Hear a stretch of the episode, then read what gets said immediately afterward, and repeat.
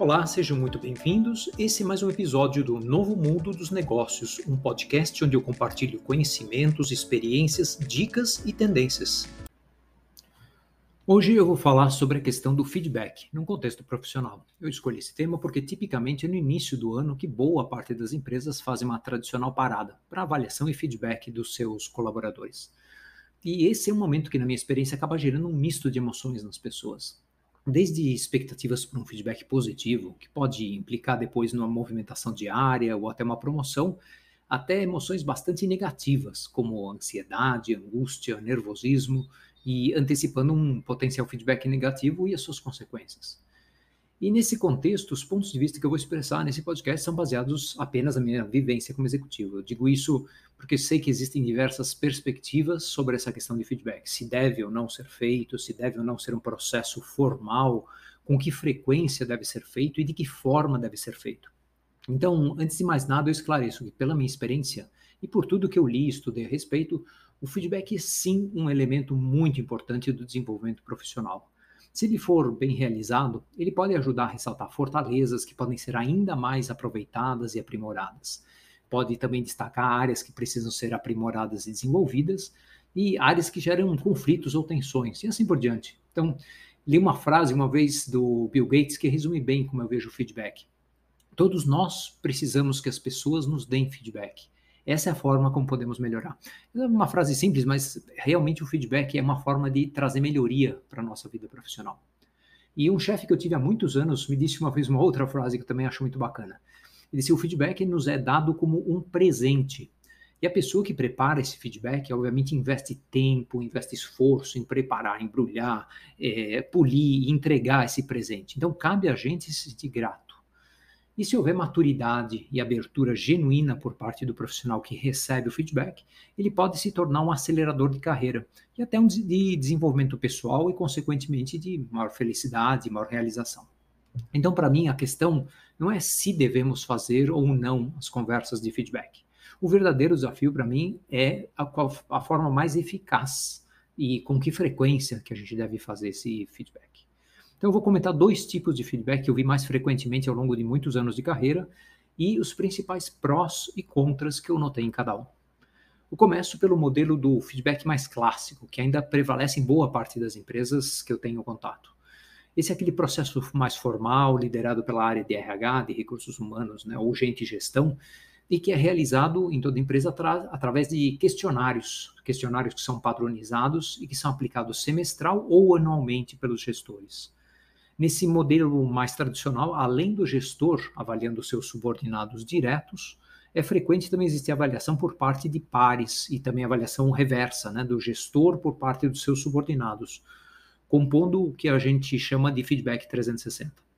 Usualmente, esse tipo de feedback vem casado também com uma avaliação, utilizando uma escala de pontos que é pré-definida, notas tipicamente de 0 a 10 ou de 1 a 5, ou outras escalas similares. A meu ver, os principais pontos positivos desse modelo mais tradicional são praticidade na implementação, que é padronizada para toda empresa, e que é frequentemente realizada através de plataformas de software que são especializadas em avaliação e feedback. E também, outro ponto positivo é a possibilidade de comparar o desempenho dos colaboradores, seja com relação a outros ou também com relação ao seu próprio histórico de feedbacks, né, que vai sendo construído nessas plataformas online com o passar do tempo.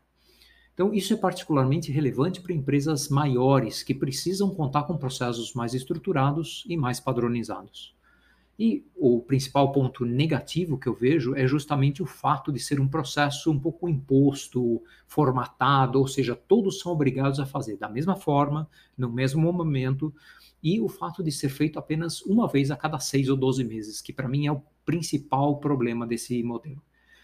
É, isso para mim é ruim, né? Porque o melhor feedback é aquele que é dado com contexto, com textura, ou seja, com exemplo vivo de uma situação que poderia ser endereçada de uma outra forma, ou com um elogio bacana, bem aplicado ali na hora H, ao invés de uma sessão que é mais formal, mais artificial, mais tensa, onde os exemplos de feedback já têm meses de idade.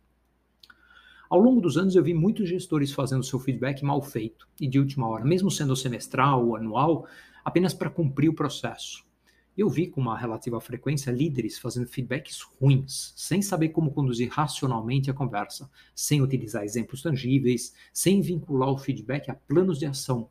E com isso acabam prejudicando o comprometimento e até a carreira dos seus colaboradores.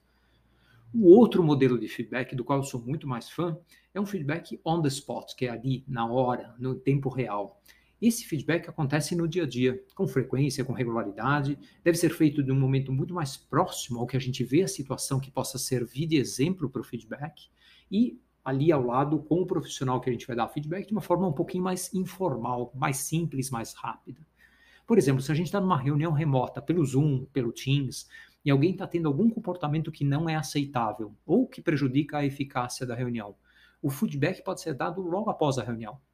Para esse tipo de feedback, minhas dicas são as seguintes. Primeiro, brevidade, ou seja, não é necessário falar mais do que alguns minutos sobre o tema. É, segundo, trazer a conversa um exemplo, ou o que acabou de acontecer, o contexto claro, de uma forma racional, sem vieses, para demonstrar o que aconteceu, os impactos do que houve naquela situação e sempre oferecer sugestões de como se poderia atuar de uma forma diferente ou melhor naquele mesmo contexto. Não esquecendo nunca de pedir à pessoa que recebeu o feedback para que ela diga se entendeu, se compreendeu, se concorda com o que foi sugerido.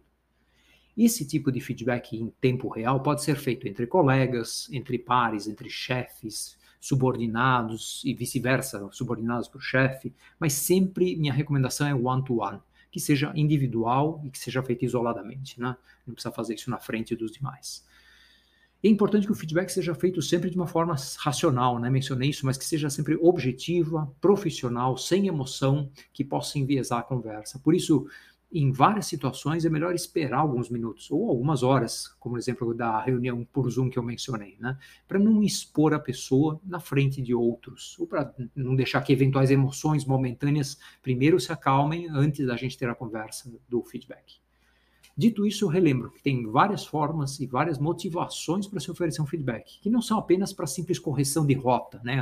Acontecer um erro ou um problema. Aqui eu comento alguns deles até para inspirar e para vocês avaliarem se vocês estão aplicando todos esses ângulos no seu dia a dia. Um deles é o feedback de apreciação, é aquela é, agradecimento generoso por algo que aconteceu. Um outro feedback é o de orientação, então a pessoa precisa, tá quase uma mentoria, né, uma, uma guia de como fazer uma certa atividade. Um terceiro é um feedback de encorajamento. Não, vamos, você pode, você sabe, e, e aquele impulso, aquele empurrãozinho que ajuda as pessoas a andar.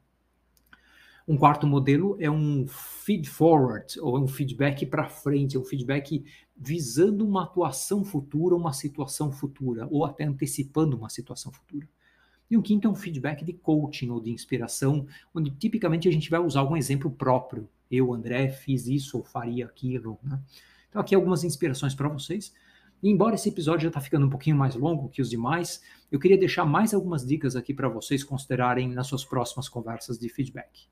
A primeira é criar um ambiente de transparência, de confiança e de segurança psicológica entre vocês. Um segundo é cuidado com equilíbrio entre perspectivas negativas e positivas, sempre procurar um balanço bom entre esses dois lados.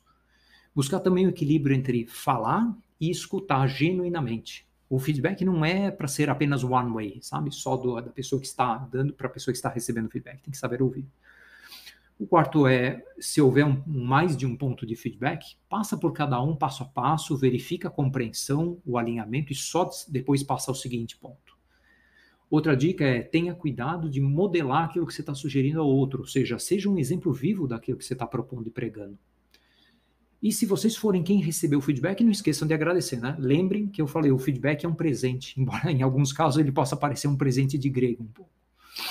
Enfim, é isso por hoje, gente. Espero que isso esteja inspirando vocês a fazer melhores feedbacks com mais frequência, com mais regularidade, de uma forma um pouco mais informal e mais leve. Eu relembro que esse podcast tem só o objetivo de compartilhar dicas e experiências, tá? Então espero que tenha feito sentido para vocês, para o seu contexto específico. Sigam nosso podcast regularmente, por favor, compartilhem e até um próximo.